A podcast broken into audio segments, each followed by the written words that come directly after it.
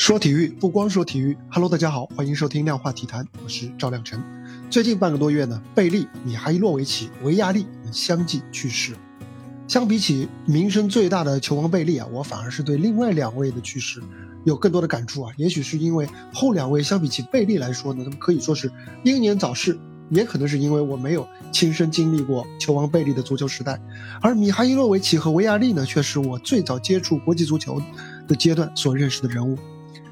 呃，米哈的单场任意球帽子戏法到现在都没有后来者，而维亚利呢，我至今还记得啊，吉安卢卡·维亚利、法布里奇奥·拉瓦内利、亚历桑德罗·德尔皮耶罗，呃，那是最爱报球星全名的著名体育解说员唐蒙的黄金时代，也是属于意甲的黄金时代。本期节目呢，我想重点聊聊维亚利。吉安卢卡·维亚利呢，是意大利历史上最著名的前锋之一，也是形象最深入人心的球星之一，因为他顶了个大光头啊。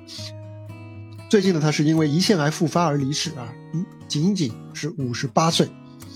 维亚利呢是最近半个月告别世人的第三位世界级球星了。这三位都是跟三有关啊。巴西球王贝利曾经三夺世界杯的冠军，而塞尔维亚名宿米哈伊洛维奇呢曾经在一场顶级联赛当中打进三个直接任意球。而维亚利呢同样是有一项非常惊人的记录，他是唯一一位先后拿到过。欧洲三大杯，也就是冠军杯、联盟杯和优胜者杯冠亚军的球员，而且啊，随着优胜者杯取消啊，联盟杯的更名，这项记录啊，相比起前两位来说，才是真正意义上的后无来者。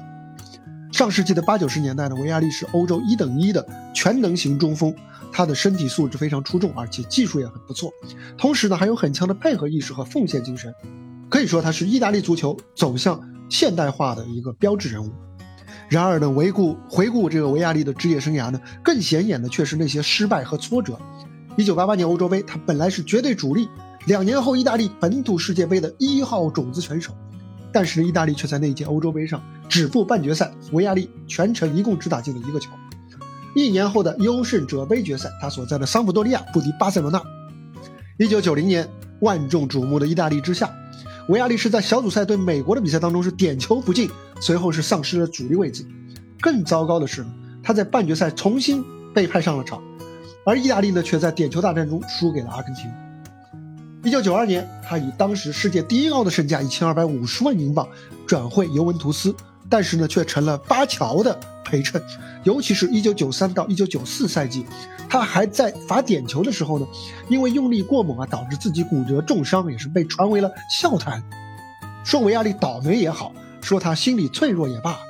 维亚利的确不能算是完全受之有愧。他没有能够完全兑现自己的能力呢，一定有他自己的原因。但是呢，维亚利的另外一面同样不应该被忽视，那就是他屡败屡战的坚韧。尤其是维亚利所处的足球时代呢，是一个真正的神仙打架的超级盛世。维亚利的优胜者杯冠军啊，是在他和球队输给克鲁伊夫执教的巴塞罗那之后的第二年收获的。当时呢，他是在决赛当中是梅开二度。而在经历了一九九零年世界杯的低迷和打击之后呢，维亚利是在第二年就率领桑普多利亚夺得俱乐部至今历史上唯一一座意甲冠军。要知道那时的意甲还是小世界杯啊！AC 米兰有谁？有荷兰三剑客，国际米兰有德国三驾马车，尤文图斯有巴乔和斯基拉奇，而球王马拉多纳当时还在那不勒斯，维亚利却能够从这些神仙当中啊，以十九个进球拿下意甲金靴，并且和曼奇尼、隆巴多一起率领桑普多利亚创造奇迹。冠军杯冠军同样是好事多磨。桑普多利亚在一九九一到九二赛季杀进决赛，再一次败在了巴塞罗那的脚下。此后呢，维亚利是挣脱了转会尤文图斯之初的迷惘。他不但帮助斑马军团时隔九年重夺意甲冠军，而且在一九九五到九六赛季，他是以三十二岁的高龄，在自己和尤文合同的最后一年，在冠军杯决赛赢下了当时鼎盛时期的阿贾克斯，从而圆梦三大杯冠军。值得一提的是啊，就连维亚利获得的个人奖项也是夹缝中生存。很多人以为维亚利是一九九五年的世界足球先生。根据百度百科的记载啊，其实其实呢，这个奖项并不是国际足联的世界足球先生，更不是金球奖，而是英国的著名足球杂志《世界足球》的评选。在一九九一年之后呢，这个奖项本来就不算特别主流，在一九九一年之后，它是被进一步的边缘化了。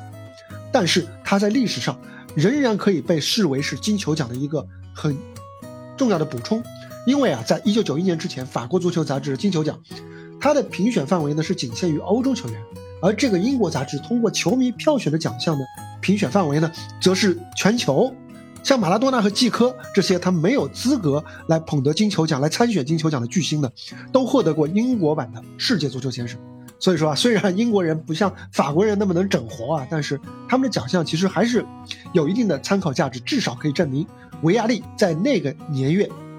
在国际足坛的地位。接着再回过头说维亚利啊，他夺得欧冠冠军之后呢，他是和佐拉和古利特来到了英超的切尔西。他们是让当时平平无奇的蓝狮啊，变成了英超技术型足球的先驱。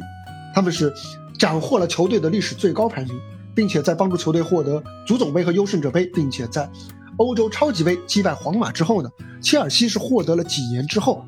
进入阿布收购事业最重要的几块筹码。可以说，没有维亚利，很可能就没有切尔西的今天。在维亚利所处的这样一个神仙足球时代，他是看上去最像凡人的大牌球星。维亚利职业生涯绝大多数的重要冠军，在夺得这些冠军之前，都至少经历了一次重大挫折的铺垫，而在大赛失利的打击之下呢，他一次又一次的爬起来，一次又一次的变得更强。意大利在去年的在二零二一年的欧洲杯夺冠，当时作为领队的维亚利就是功不可没啊。主教练曼奇尼邀请他加入，不只是因为他俩在桑普多利亚时的战友的情谊。更是因为他了解维亚利这个人，维亚利职业生涯的几番起落，他和病魔的抗争，都是能够给球队来注入无穷的精神力量，而事实也正是如此。维亚利的光头形象啊，可以说是深入人心，而且很有喜感。像在英超以前的一场比赛当中，曾经出现过和本届世界杯啊逼费的一个射门啊，让 C 罗头皮将蹭未蹭啊，结果一个进球到底算谁？这么一个。争议的情况，当时也是佐拉踢出的任意球呢，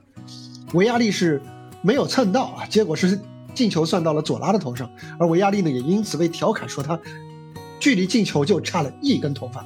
然而很少有人知道啊，他的光头的来历。维亚利是在一九九四年的时候呢，为了鼓励在白血病的化疗当中脱发的尤文队友福图纳，自己是特意剃掉了一头非常浓密的头发，他原来发量非常的惊人。而在福图纳呃最后还是因病去世之后呢，维亚利也没有再留头发。再见，吉安卢卡·维亚利，一个有勇、有情、有义的平凡斗士。好了，这就是本期量化体坛的全部内容。您对维亚利的印象是怎样的呢？欢迎在留言区啊给我留言，也欢迎您点赞、收藏、转发、订阅。我们下期接着聊，拜拜。